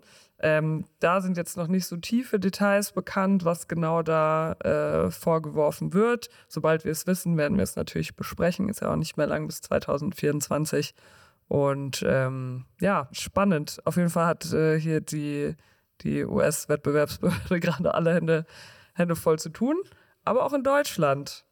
Da, Ja, genau. In Deu Wolltest du noch was sagen zu, zu dem Zum- Google Case? Äh, zum Google Case? Nee, eigentlich Google nicht. Case, okay. Aber ich habe noch, noch was hinzuzufügen. Da gab es einen sehr schönen Rant in einem meiner Lieblingspodcast, äh, Doppelgänger von Pip Glöckner, Ja. der über Google dahergezogen hat, wie, also Echt? kann man sogar mal, äh, mal ähm, also auch im, im Zusammenhang mit diesem Case, also Ja. kann man sich ja mal anhören, der, die Doppelgänger-Folge, das war, glaube ich, die letzte vom äh, Samstag. Der Samstag, der zwischen unser beiden äh, Podcasts ist. Also, wenn ihr mal äh, Pause braucht von unserem Podcast, könnt ihr in der Zwischenzeit auch äh, einen anderen Podcast wie den Doppelgänger-Podcast hören. Aber war er gegen Google oder war er Ja, gegen ja. das Verfahren? ah, schon okay. Gegen Google. ja. Der, ähm, das, also, Google streitet ja zum Beispiel ab, also hat es abgestritten. Also SEO ist ja eine Industrie. Ja. Also du bist ja, Ja, im Bereich ja. SEO unterwegs. Ja. Ne? Und SEO ist eine Industrie. Und äh, Google hat äh, abgestritten, dass irgendwie dann aber auch personenbezogene Daten in das Ranking in der Suchmaschine äh, ein, Geil. äh, einfließen und lauter, ähm, also wo sich schon bereits Ökosysteme gebaut haben und ähm, im Endeffekt gibt es das, das ist das ganz, ganz ähm, witzig. Das war irgendwie so, so ein halber Stunden Google-Rant. Geil. Muss ich, mir, muss ich mir auf jeden Fall reinziehen. Da, das, äh, da bin ich die richtige Adresse. Genau. Ähm, ja, in Deutschland äh, hat das äh, Kartellamt auch was auf dem Tisch. Und zwar erwähnen wir das jetzt, ähm, weil seit 18.09. das äh, deutsche Kartellamt überprüft, ob Net-a-Porter bzw. Joox, wenn ich das richtig ausspreche, das gehört ja zusammen, ähm, in Farfetch investieren darf, also Teile von Farfetch aufkaufen. Und nachdem die letzte Folge sich ja um Premium Brands, Luxus, Online-Shops etc. gedreht hat, dachte ich mir, dieses kleine Wissensgoodie wird hier noch gedroppt im, im Podcast. Auf jeden Fall. Und äh, das äh, Thema Farfetch, das ist ja, also Farfetch ist ja, hatten wir vor zwei, äh, vor, vorletzte Folge. War das vorletzte oder Das war letzte Folge. letzte Folge? Ja. äh, vor zwei Wochen. Und äh, Farfetch ist ja ein Marktplatz und äh, auf Marktplätzen, vielleicht schaffe ich jetzt einen guten Übergang, werden personalisierte Produkte nicht angeboten. also, gut, wir steigen ins nächste Thema. Ich glaube, wir haben die News abgeschlossen. Nee. Nein, Nee, wir haben noch ein allerletztes Thema. Ein letztes behördliches Thema. ein letztes behördliches Thema. Und zwar hat das EU-Parlament äh, einen Entwurf gegen Greenwashing-Marketing ins Rennen gebracht. Das war's noch. Das äh, spreche ich jetzt noch kurz an und dann wir schauen mal, ob wir noch eine zweite Überleitung finden von Greenwashing zu unserem Hauptthema. Ähm, genau. Und äh, zwar geht es darum, dass ja in den, in den letzten Jahren es ein regelrechter Boom geworden ist, damit zu werben, dass irgendwelche Produkte klimaneutral sind und äh, umweltfreundlich. Und ich hatte das Gefühl, wirklich jede Brand hat einfach mit diesen Begriffen um sich geworfen, als gäbe es kein Morgen. Und da hat sich jetzt das EU-Parlament gedacht, nö, das nehmen wir nicht länger hin, das ist äh, verwirrend für Verbraucher und ähm, hat jetzt einen, einen Gesetzesvorstoß hervorgebracht, dass so Aussagen wie umweltfreundlich, biologisch abbaubar, klimaneutral und öko nur verwendet werden dürfen, wenn die Aussage auch nachweislich zutrifft. Aussagen, die nur auf Grundlage von so Emissionsausgleichssystemen, da gibt es ja Hunderttausende auf dem Markt, äh, getroffen werden, sollen dann verboten werden. Und es soll in Zukunft dann auch nur noch zertifizierte Nachhaltigkeitssiegel geben. Mittlerweile gibt es, glaube ich, über 200. Und alle basieren auf komplett unterschiedlichen Kriterien. Und man sieht den Wald vor lauter Bäumen nicht mehr. Und ja, ich muss sagen, mich nervt es auch mittlerweile. Du kaufst ja irgendeine Chemikalie in irgendeiner Plastikflasche, da steht darauf, es ist irgendwie klimaneutral. Ich denke mir, wie funktioniert das? ähm, Also Offsetting wird verboten. Also Offsetting heißt ja, dass du eben ausgleichst. Äh, also sind nicht verboten, sondern die Kommunikation darum wird verboten. N- Nee, also wenn du das, es geht eben darum, dass du es nachweisen kannst und äh, auch auf das Einzelprodukt bezogen. Also dass du am Ende wirklich von Anfang bis Ende nachweisen kannst, dieses Produkt ist klimaneutral und nicht einfach sagen, DM nimmt allgemein an so einem Emissionsausgleichssystem Teil und deswegen sind Produkte, die grob in diese Sparte fallen, irgendwie auch jetzt CO2-neutral. Es soll einfach klare Richtlinien zur, zur Kommunikation geben, damit Verbraucher es einfacher haben, eben nachhaltige Konsumentscheidungen zu treffen. Und ähm, ja, ich begrüße das, ich begrüße das sehr. Ich hasse Greenwashing, ich hasse Pinkwashing. Ich finde immer, nee, also wenn man wirklich eine Message dahinter hat, finde ich top. Ähm, wenn man das auch wirklich durchzieht und ein gutes Produkt da gebaut hat oder eine gute Verpackung, aber dass irgendwie plötzlich jedes Produkt, was ich sehe, irgendwie CO2-neutral und klimaneutral ist. Also, naja. Gut. So, jetzt können wir überleiten ins Hauptthema. Ins Hauptthema. Und zwar mit der Überleitung. Ähm, es geht heute um personalisierte Produkte. Personalisierte Produkte können auch ähm, nachhaltig sein. Man kann, kann ja zum Beispiel personalisiert CO2-neutrale Produktverpackungen auswählen beim Versand vielleicht mit den eigenen Initialen. Ja, das ist wow. bei der Lufthansa dein Flug customized, ja. ähm, indem du einfach den Klimaausgleich machst. Also dann verändert sich eigentlich das Produkt, ja? Ist das dann auch schon eine Personalisierung? Nee, ich glaube nicht. Aber vielleicht gibt es da personalisierte Schlafmasken, die man bestellen kann ja. im Shop. Mehrwert. Was gibt's heute zu lernen? Genau, also Max und ich reden heute über das Thema Produktpersonalisierung und dachten, das ist eigentlich ganz passend jetzt vor Q4. Bevor wir da gleich reinstarten, würde ich sagen, ähm, definieren wir erstmal, was Produktpersonalisierung ist. Also dieses Beispiel mit der Lufthansa ist es zum Beispiel genau nicht, sondern Produktpersonalisierung meint, dass sich Kunden äh, Standardprodukte oder Standardproduktteile individuell auf sich anpassen lassen können. Äh, zum Beispiel einen Schriftzug gravieren oder sowas. Das ist, glaube ich, der, der, der 0815-Case oder aufkleben lassen, eigenes Design. Oder ein Produkt selbst nach vorgegebenen Bauteilen individuell zusammenstellen zu können. Genau.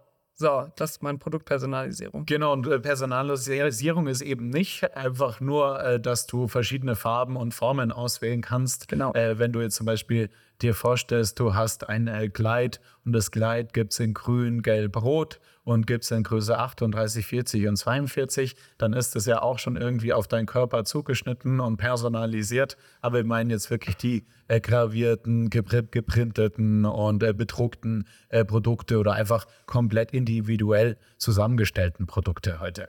Genau. Hast du irgendwelche personalisierten Produkte schon mal bekommen oder geschenkt? Ja, auf jeden Fall. Also äh, immer wieder ist das, ein, das ist eine tolle Geschenkmöglichkeit. Deswegen sprechen wir heute darüber, auch drüber. Du hast es ja gesagt, Q4 steht vor der Tür. Ähm, also von also, äh, auf, der, äh, auf dem Oktoberfest ist jetzt halt offline. Also wir hatten vorher auch gesagt, äh, Personalisierung ist ein klares Online-Thema. Ja. Ein paar Edge-Cases im Bereich Offline gibt es auch, wenn du dir zum Beispiel Lebkuchenherzen äh, personalisieren wirst und da Schatzi, Mausi und so draufschreiben willst, also äh, selbst draufschreiben wirst, die gibt es natürlich schon auch vorgefertigt mit Schatzi, Mausi.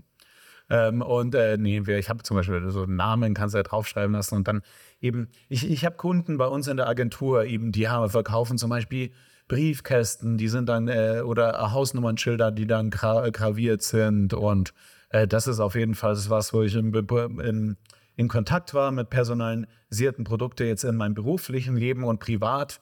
Äh, muss ich sagen, hey, ich, ich, ich so, mir fällt jetzt gerade kein Beispiel ein, aber ich kann, ich, ich habe so mich viele wirklich online vor irgendwelchen Konfiguratoren setzen und äh. Produkte designen, aber ähm, genau so ein konkretes Beispiel, Beispiel fällt mir jetzt als Konsument nicht ein. Es gibt ein paar sehr bekannte Beispiele, aber vielleicht sprechen wir über die später. Aber nimm mal, wo, wo nutzt du personalisierte Produkte als also, Endkonsument? Ich, ich bin ein großer Fan von Produkte personalisieren, weil ich finde, man kann auch wirklich echt viel weirden Scheiß dann verschenken. Ich habe zum Beispiel einer meiner besten Freundinnen aus Rotterdam, habe ich so eine Tasse machen lassen mit so ganz schlecht 80-Style, so Fotos von uns mit äh, mit so Wolkenrändern und so, einfach äh, weil ich sie vermisst habe und mir dachte, dann denkt sie an mich, wenn sie diese unfassbar hässliche Tasse benutzt jeden Morgen. Äh, ich habe zu meinem letzten Geburtstag ich Golfbälle bekommen, mit meinem Gesicht drauf gedruckt. Das gibt es von Weißgolf, die sitzen hier übrigens auch in München. Äh, absolut witzig. Da kannst du auch äh, kannst du Fotos draufdrucken, kannst Schriftzüge draufdrucken. Ich habe ein Notizbuch mal bekommen mit Initialen. Ich habe mir selber ein Kofferset machen lassen bei Samsonite, auch mit meinen Initialen eingraviert in, in die Lederanhänger, aber auch in die Griffe direkt Ja, mit meinem Namen, so dass ich den halt nicht verwechsel. Also mittlerweile kannst du ja wirklich viel machen. Kannst sogar Kinderbücher kann man mittlerweile personalisieren lassen für dann individuelle Geschichten von Max und Moritz, wenn deine zwei Söhne so heißen. Und ähm, Kuscheltiere kann man individual, individualisieren, Das ist ein personalisieren. sehr guter. Reminder. Also äh, ich habe äh, Vater von zwei Töchtern und Ja. das, äh, diese, diese Geschenkidee mit der personalisierten Geschichte, das fand ich echt äh, Ist wirklich cool. Äh, cool und das hatte ich schon mal äh, gehört und ey, danke für den Reminder. Sehr gerne. So, wie gesagt, wir, wir vielleicht ähm, ja, finden wir jetzt für die Zuhörer und äh, Zuschauer ja auch ein paar Geschenkideen gemeinsam für, für die anstehende Weihnachtssaison.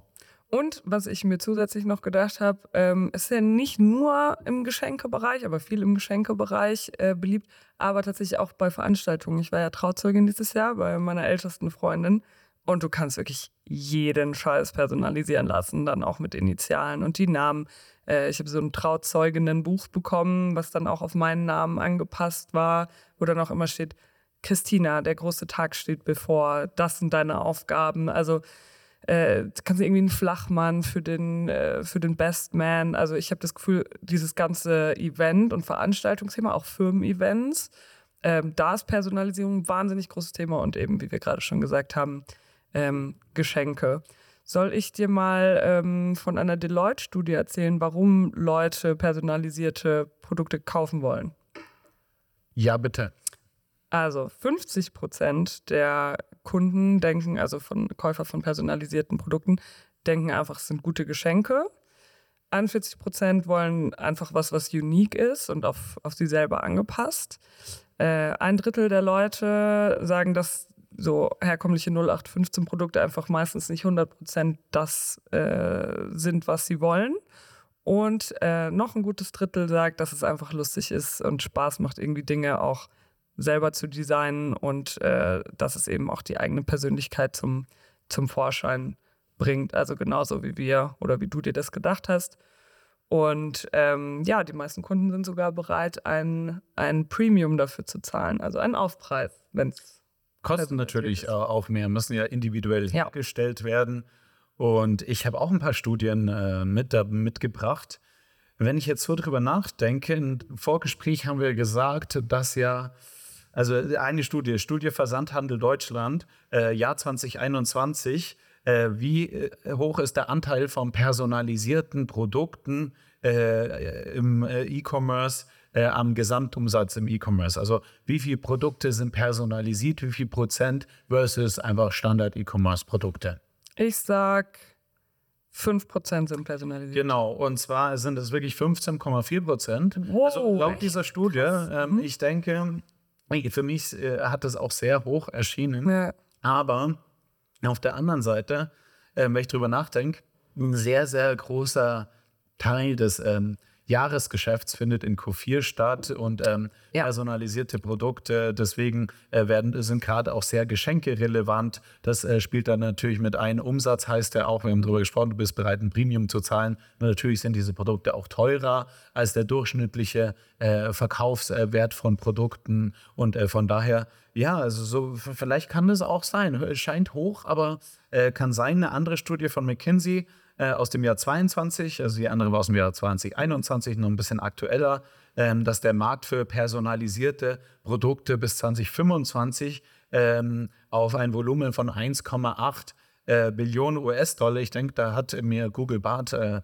ich schätze, die wollte, na, Billion kann schon sein, stimmt. Billionen, also ich dachte vielleicht, vielleicht das ist das amerikanisch. Ja, falsch übersetzt, aber, äh, Milliarden, Nee, Billionen Billionen. US-Dollar ähm, Ja. äh, wachsen wird. Also es ist auf jeden Fall ein steigender Markt und darüber, äh, deswegen sprechen wir ja auch darüber heute. Ja, ich glaube auch, ähm, weil du Q4 angesprochen hast, dass das die Peak-Geschenke-Season ist. Es gibt ja auch so viele andere Events übers Jahr Valentinstag, da lässt du dann ganz viel Schmuck gravieren oder irgendwelche Fotobücher oder was auch immer. Äh, dann hast du Muttertag, Vatertag. Also es gibt irgendwie gefühlt jeden Monat einen Anlass, um irgendwas personalisieren zu lassen. Und äh, wie wir vorhin auch schon gesagt haben, es ist ja schon ein primäres Online-Thema. Klar kannst du jetzt auch in den Louis, Louis Vuitton Offline-Store gehen und dir da deine Initialen in die Handtasche gravieren lassen. Aber ich würde jetzt sagen, in so einem 0815 Schmuckladen kannst du jetzt nicht einfach reingehen und sagen, bitte graviert mir das mal ein. Ähm, sondern dass das gerade auf einem höheren Level der Personalisierung, wo es jetzt nicht nur um, um Schriftzüge oder so geht, einfach auch nur online abbildbar ist. Absolut, absolut. Also du hattest ja auch vorher in deiner Studie erwähnt, dass es den Personen auch Spaß bereitet, Ja. äh, Produkte zu personalisieren und die dann gerne auch äh, was ausprobieren möchten und da wahrscheinlich auch einige Zeit äh, verbringen möchten. Und natürlich könntest du ein Tablet in jeden ähm, Offline-Store stellen und äh, die Leute dort dann auch Produkte personalisieren lassen in Store. Aber äh, wer, wer stellt sich dann auch schon für eine Stunde dann in, Ja. in einen St- Store rein und äh, entscheidet sich dafür, versus er kann daheim irgendwie schön auf der Couch irgendwie so ein bisschen Ja. äh, rumprobieren. Also das ist äh, auf jeden Fall was, wo, was äh, wirklich im E-Commerce angesiedelt ist, eher das Thema, auch wenn es natürlich aus dem Bereich Offline auch kommt, also in, in der Base-Version von Ja. ähm, äh, ja, irgendwelche Klingelschilder etc. Äh, wir, wir, also es hat seinen Wert, personalisierte Produkte, Kunden lieben es, äh, Schenkende lieben es, also ist amEnde wirklich für alle ähm, ähm, wirklich nur positiv.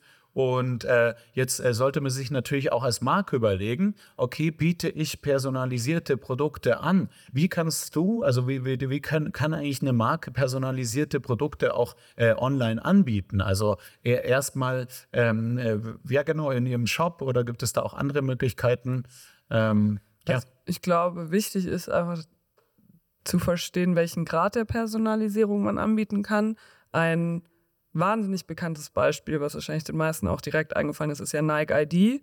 Es war ja früher ein Riesending, dass du dir irgendwie auf Nike oder Nike, Gott, die, die endlose Diskussion, ich sag Nike, dass du dir irgendwie auf Nike die, deine, deine Traum Air Force zusammenstellen konntest, rote Sohle, gelbes Ober Oberteil, also Oberdingsbums, äh, Leder, dann irgendwie noch ein Schriftzug drauf und so. Und um sowas darstellen zu können, das ist ja schon wirklich ein Hyper-Level an Personalisierung, brauchst du halt die komplette Produktion und Logistik in-house, dass du irgendwie sagst, du hast vielleicht auch schon die Bestandteile einfach ready ähm, als eigene, als eigene Stockkeeping-Units. Das bedeutet, du hast halt x-mal die rote Sohle und so und so auf dieses gelbe Leder. Und sonst wird es, glaube ich, zu teuer, sowohl für den Endkonsumenten als auch dann für den Hersteller.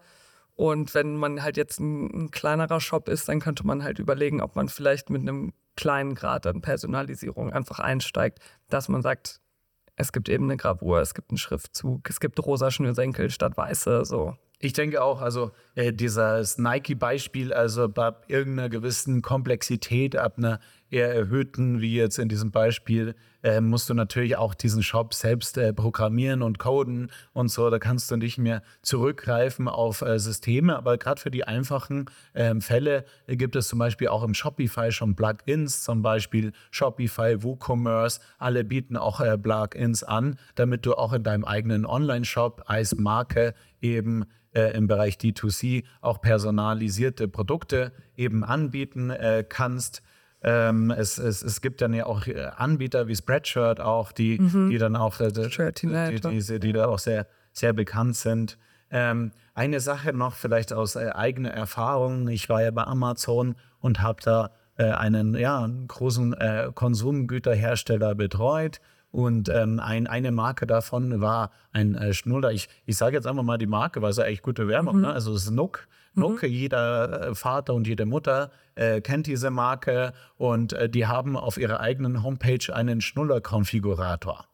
Und äh, unser Projekt bei Amazon war es, diesen Schnuller-Konfigurator eben auch auf Amazon abzubilden und anzubieten. Und äh, wir haben es auch geschafft, weil es dieses äh, Möglichkeit, das heißt Amazon Custom, gibt es im Marketplace, das ist nur für Marketplace-Seller ähm, zur Verfügung, nicht für Vendoren. Was ja auch logisch ist, weil das Klar. Ähm, Kaufst du ja nicht im Bulk ein. Ja. Genau.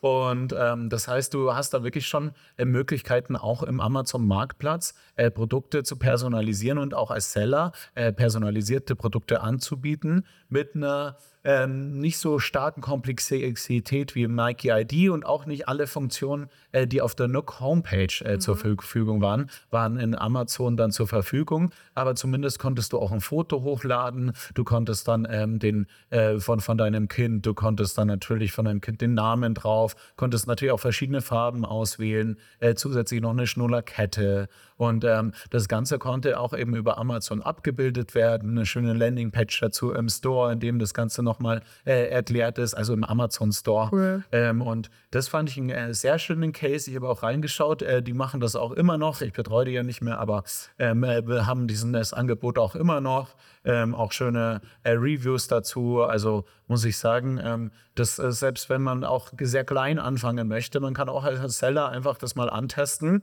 Ähm, es ist aber auf der anderen Seite, genau, es ist ja auch, äh, wie du gesagt hast, das Herausforderungen im Thema Logistik. Ich glaube, äh, die Herausforderung ist dann eben auch diese Produkte dann äh, also eben herzustellen, dann die größte Herausforderung, herzustellen, da irgendwie Prozess, das prozessseitig auch abzubilden, äh, dass das also so einen gewissen Grad auch an Automatisierung hat, dass du nicht irgendwie äh, in Seller Central reinschaust und dann, ah, okay, da hat einer das und das gewollt, dann gehe ich jetzt. Der Herbert aus Masch Lüneberg. Genau, da gehe ich mal an meine Maschine, stelle das her mhm. und ähm, dann am Ende schicke ich das raus. Ja. Und das muss ja auch einen gewissen Grad an Automatisierung haben. Das ja. ist, glaube ich, schon äh, dann eine Herausforderung und war es auch bei, bei diesem Hersteller. Aber äh, genau, weil auch, ja, also auch aus dem Grund, ähm, weil jedes Produkt individuell äh, hergestellt werden kann, kann das ja auch nicht in einem dritten Warehouse liegen, also, ja. also in deinem eigenen ähm, Warehouse und von dir selbst versendet werden. Das ist natürlich jetzt, wenn wir über Amazon sprechen, natürlich dann wieder auch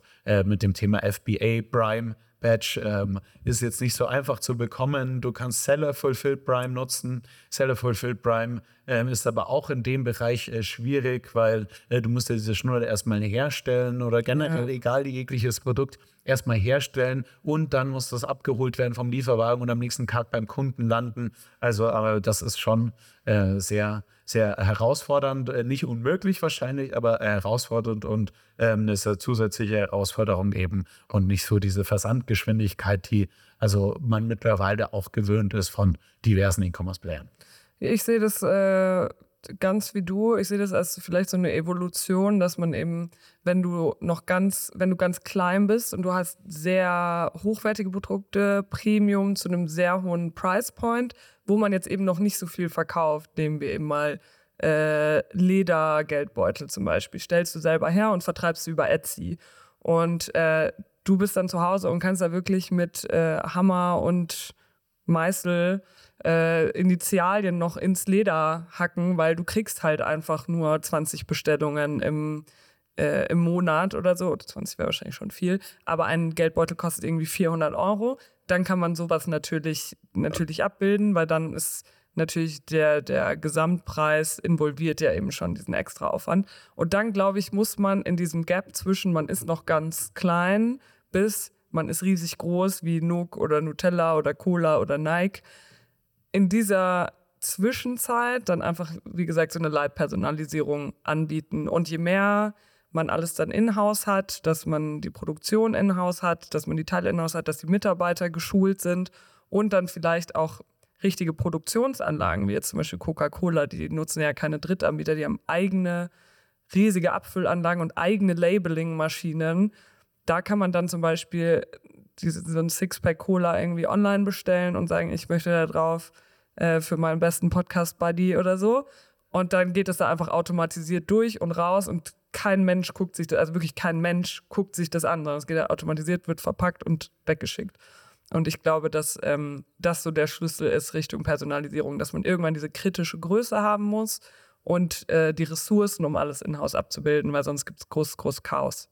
Und Nike hat sich da ja sicher sehr gut organisiert. Also so eine der der größten Brands der Welt, denke Ja. ich auch, dass die das genau Ja. äh, automatisiert haben. Vielleicht sprechen wir mal über ein paar prominente Beispiele. Also Ja. Nike ID hast du gerade äh, genannt äh, und natürlich diese, äh, diese prominenten Beispiele, wenn Riesenmarken, äh, globale Marken eben personalisierte Produkte anbieten, ähm, hat das ja auch einen Impact auf den Gesamtmarkt. Das heißt eben, ähm, du hast dann äh, natürlich auch, äh, ja, so Trittbrettfahrer nicht, also das ist ja ein äh, eher negativ besetztes Wort, aber generell inspiriert es vielleicht andere Hersteller und andere Marken, genauso personalisierte Produkte anzubieten. Und da gibt es eben einmal das Nike-Beispiel, aber eben auch ein sehr großes Beispiel war Coca-Cola.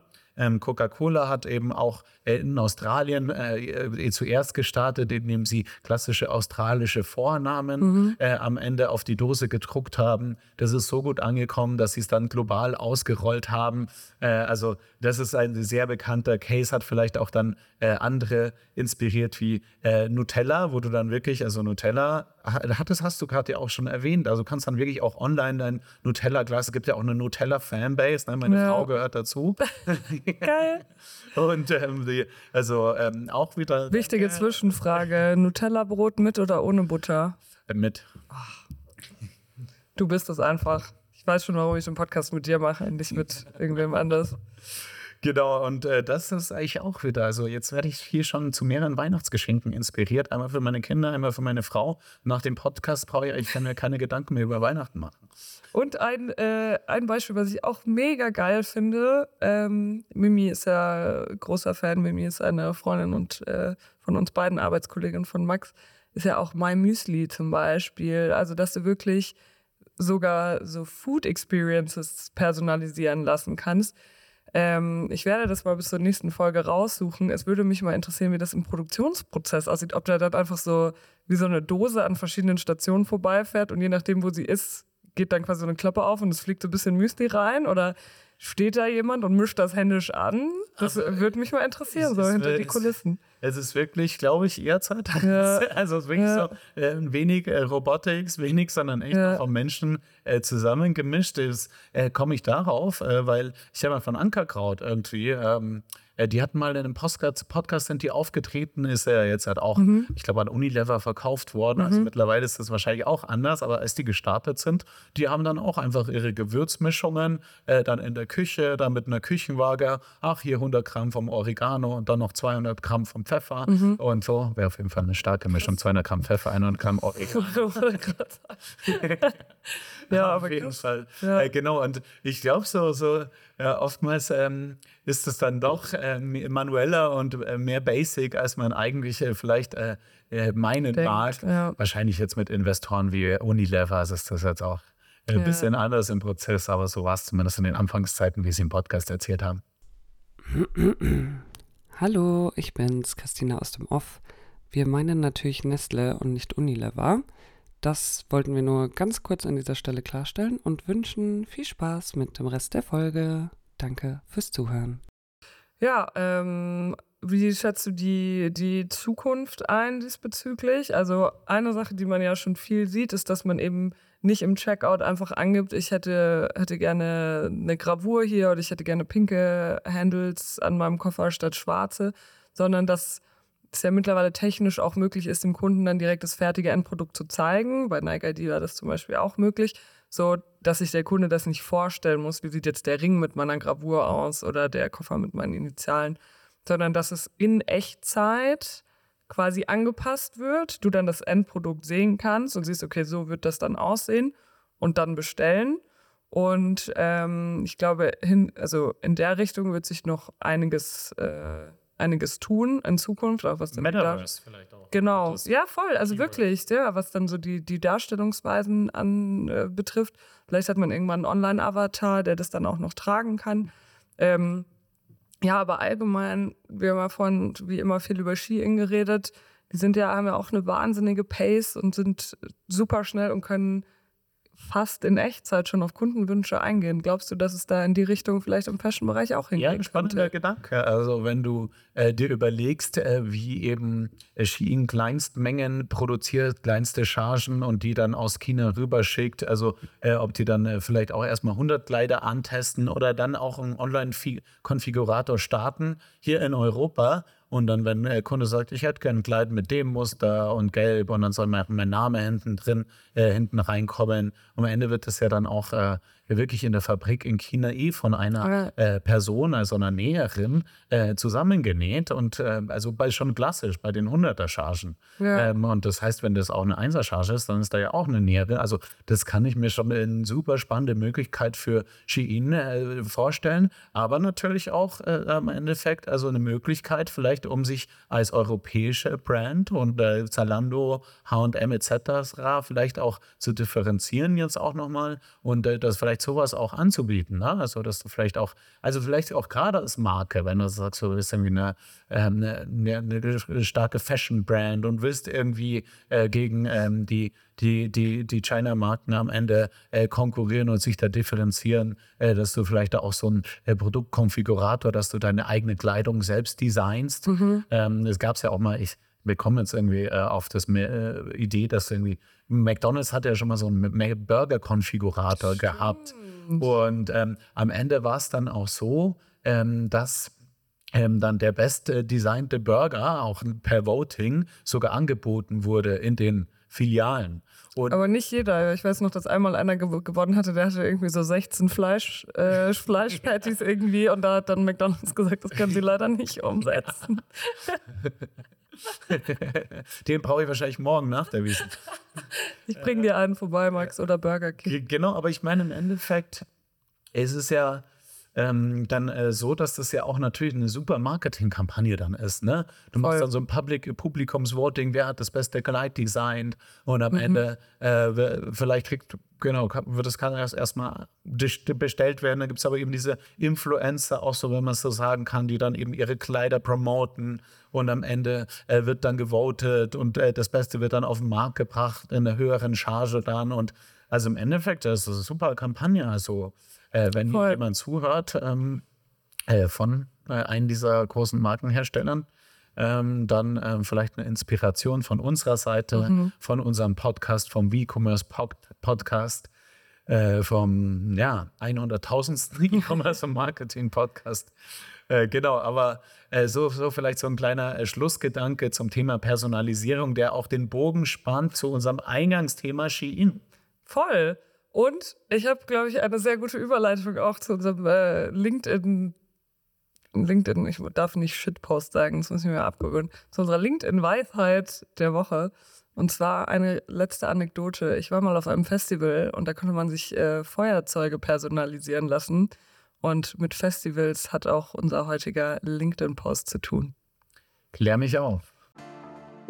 Abrechnung, die LinkedIn-Weisheit der Woche. Ich habe dir einen wilden LinkedIn-Post heute mitgebracht. Ähm, Wild ist gut in Vorbereitung auf meinen Oktoberfestbesuch. Genau. Und zwar hat ein LinkedIn-Nutzer folgenden Beitrag über seinen Festivalbesuch verfasst. Drogen, Party und Hot Spiritual Babes. Meine Boom-Festival-Erfahrung. Darf man sowas überhaupt auf LinkedIn posten? Zehn Fragezeichen. Darf er das so schreiben? Zehn Fragezeichen. Also Freunde, war ganze acht Tage lang auf einem spirituellen Hippie-Festival in Portugal, wo alle Drogen entkriminalisiert sind, nur kleine Info am Rande. Ich war natürlich komplett clean, wie immer. Auch die ganzen anderen Festivalbesucher waren die ganze Zeit clean. Wurde sehr viel Wert drauf gelegt. Zwinker Smiley. Aber es wurde nicht nur wild gefeiert, nein, es wurde sich auch vorbildlich weitergebildet war tagsüber bei zahlreichen Tantra- und Sexuality-Workshops und durfte lernen, wie du innerhalb von nur wenigen Minuten eine enorm tiefe Connection zu einer wildfremden Person aufbaust. Schon sehr heftig, hat mein Standard an Beziehungen, die ich in meinem Leben haben möchte, enorm nach oben geschraubt. Außerdem habe ich mich dann noch mit Emma unterhalten. Sie hat mir gezeigt, was wahre, bedingungslose Liebe ist. Generell hat es sich auf dem Festival angefühlt, als wäre ich auf einem anderen Planeten, komplett außerirdisch. Aber ich möchte jetzt nicht versuchen, mit Worten etwas zu beschreiben, was über Video viel nicer rüberkommt. Daher geht auf Link. und gönn dir meinen wilden Festival-Vlog. Sind auch paar nice Erkenntnisse dabei, keine Sorge, Zwinker-Emoji. Na, was sind deine Festivalerfahrungen so? Hau gerne raus. PS, das Boom Festival in Portugal kann so ein bisschen der Burning Man von Europa äh, sein. War auch komplett wild. Ja. Ähm, weiß ich nicht. Ja, also ich finde es sehr, sehr erheiternd. Ne? Also ich finde, keine Ahnung, was ist, was ist, ähm, was ist mit dem Typen los? Also ich, ich weiß es auch nicht. Ich war irgendwie, also einerseits finde ich es erfrischend, andererseits war ich sehr überrascht, so einen Beitrag über Tantra und Drogen und Sexuality-Workshops auf äh, LinkedIn zu lesen. Ich muss aber sagen, diese Person, da gibt es mehrere Beiträge dieser Art, ich habe das Gefühl, dass es so sehr provozieren, so auf Biegen und Brechen, so aus der Norm raus und dann, ah, das ist nicht LinkedIn-konform, ich poste es trotzdem. Aber ich denke mir manchmal so, nur weil was nicht konform ist, ist es nicht unbedingt genau. gut. Wertvoll auch. Ja. Also muss man echt sagen, hier so, ich wir könnten jetzt auch über unsere Festivalerfahrungen sprechen, aber wir lassen es einfach, weil es einfach nicht in diesen Kontext passt. Und genauso passt der Post irgendwie nicht in den äh, Kontext von äh, LinkedIn rein äh, und dient aber unserer Erheiterung. Also äh, ich muss schon echt sehr lachen, als ich den das erste Mal gelesen habe, als du ihn mir zugeschickt hast. Und äh, genau, also ähm, wo, wo führt uns das Ganze hin, wenn schon solche, also es ist ja auch, sagen wir mal, jetzt hat im, im, im Sinne der Sprache jetzt hat, passt auch gar nicht zu der eigentlichen äh, Sprache, die auf LinkedIn stattfindet, der Business-Sprache, ist komplett irgendwie wirklich äh, TikTok oder äh, irgendwas anderes, aber äh, keine Ahnung, vielleicht wird das ja auch noch aus LinkedIn. Ja, also ich, also ich hatte ja schon öfter das Gefühl, so LinkedIn wird so das neue Facebook irgendwie und dass Leute auch anfangen, irgendwie ihre politische Meinung so breit zu treten, unabhängig davon, ob es meine eigene ist oder nicht. Und super viel über Freizeit und so, was ich aus meiner 90 Tage Bodybuilding Challenge gelernt habe, wo ich mir immer denke, so, boah, Junge, es juckt wirklich keinen. Aber das war jetzt schon mal ein anderes Level. Ähm, trotzdem würde ich äh, dem Herren, falls er diese Folge mal hört, raten, vielleicht alle Drogen und sexuellen Erfahrungen, unabhängig davon, ob es cool aneckt auf LinkedIn, einfach überhaupt nicht im Internet zu teilen, weil der Verfasser ist auch, äh, ich schätze mal, Anfang, Mitte 20.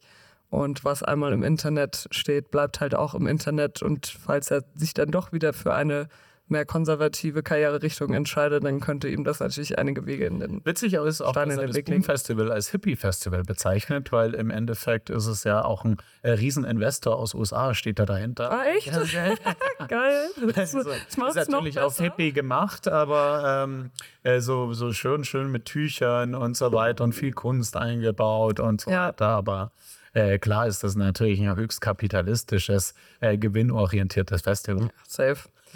Naja, das war es auf jeden Fall dazu. Äh, Shoutout an Emma, die dem Verfasser bedingungslose Liebe gezeigt hat. Ähm, freut mich auf jeden Fall sehr, die Experience. Ich bin froh, dass wir dran teilhaben durften. Und äh, ich glaube, Max, ich entlasse dich jetzt mal auf die Wiesen. Ich sehe schon, du scharst hier schon mit den Hufen slash Haferlschuhen. Da ist der Bierdurst. Das ist, glaube ich, schon wieder zurück hier. In diesem Sinne, Peace. Peace. Checkout. Das war der WeCommerce Podcast mit Christina Mertens und Max Rotteneicher. WeCommerce ist ein Original Podcast produziert von Christina Mertens und Max Rotteneicher. Skript und Recherche Christina Mertens und Max Rotteneicher. Redaktion und Dramaturgie Christina Mertens und Max Rotteneicher. Executive Producer Christina Mertens und Max Rotteneicher. Archivrecherche Christina Mertens und Max Rotteneicher. Sounddesign Christina Mertens und Max Rotteneicher. Sprecherinnen Christina Mertens und Max Rotteneicher. Mit einem besonderen Dank an Christina Mertens und Max Rotteneicher. Folgt uns auf der Streaming-Plattform eurer Wahl und auf YouTube, Instagram, Twitter und LinkedIn, um keine neue Folge zu verpassen.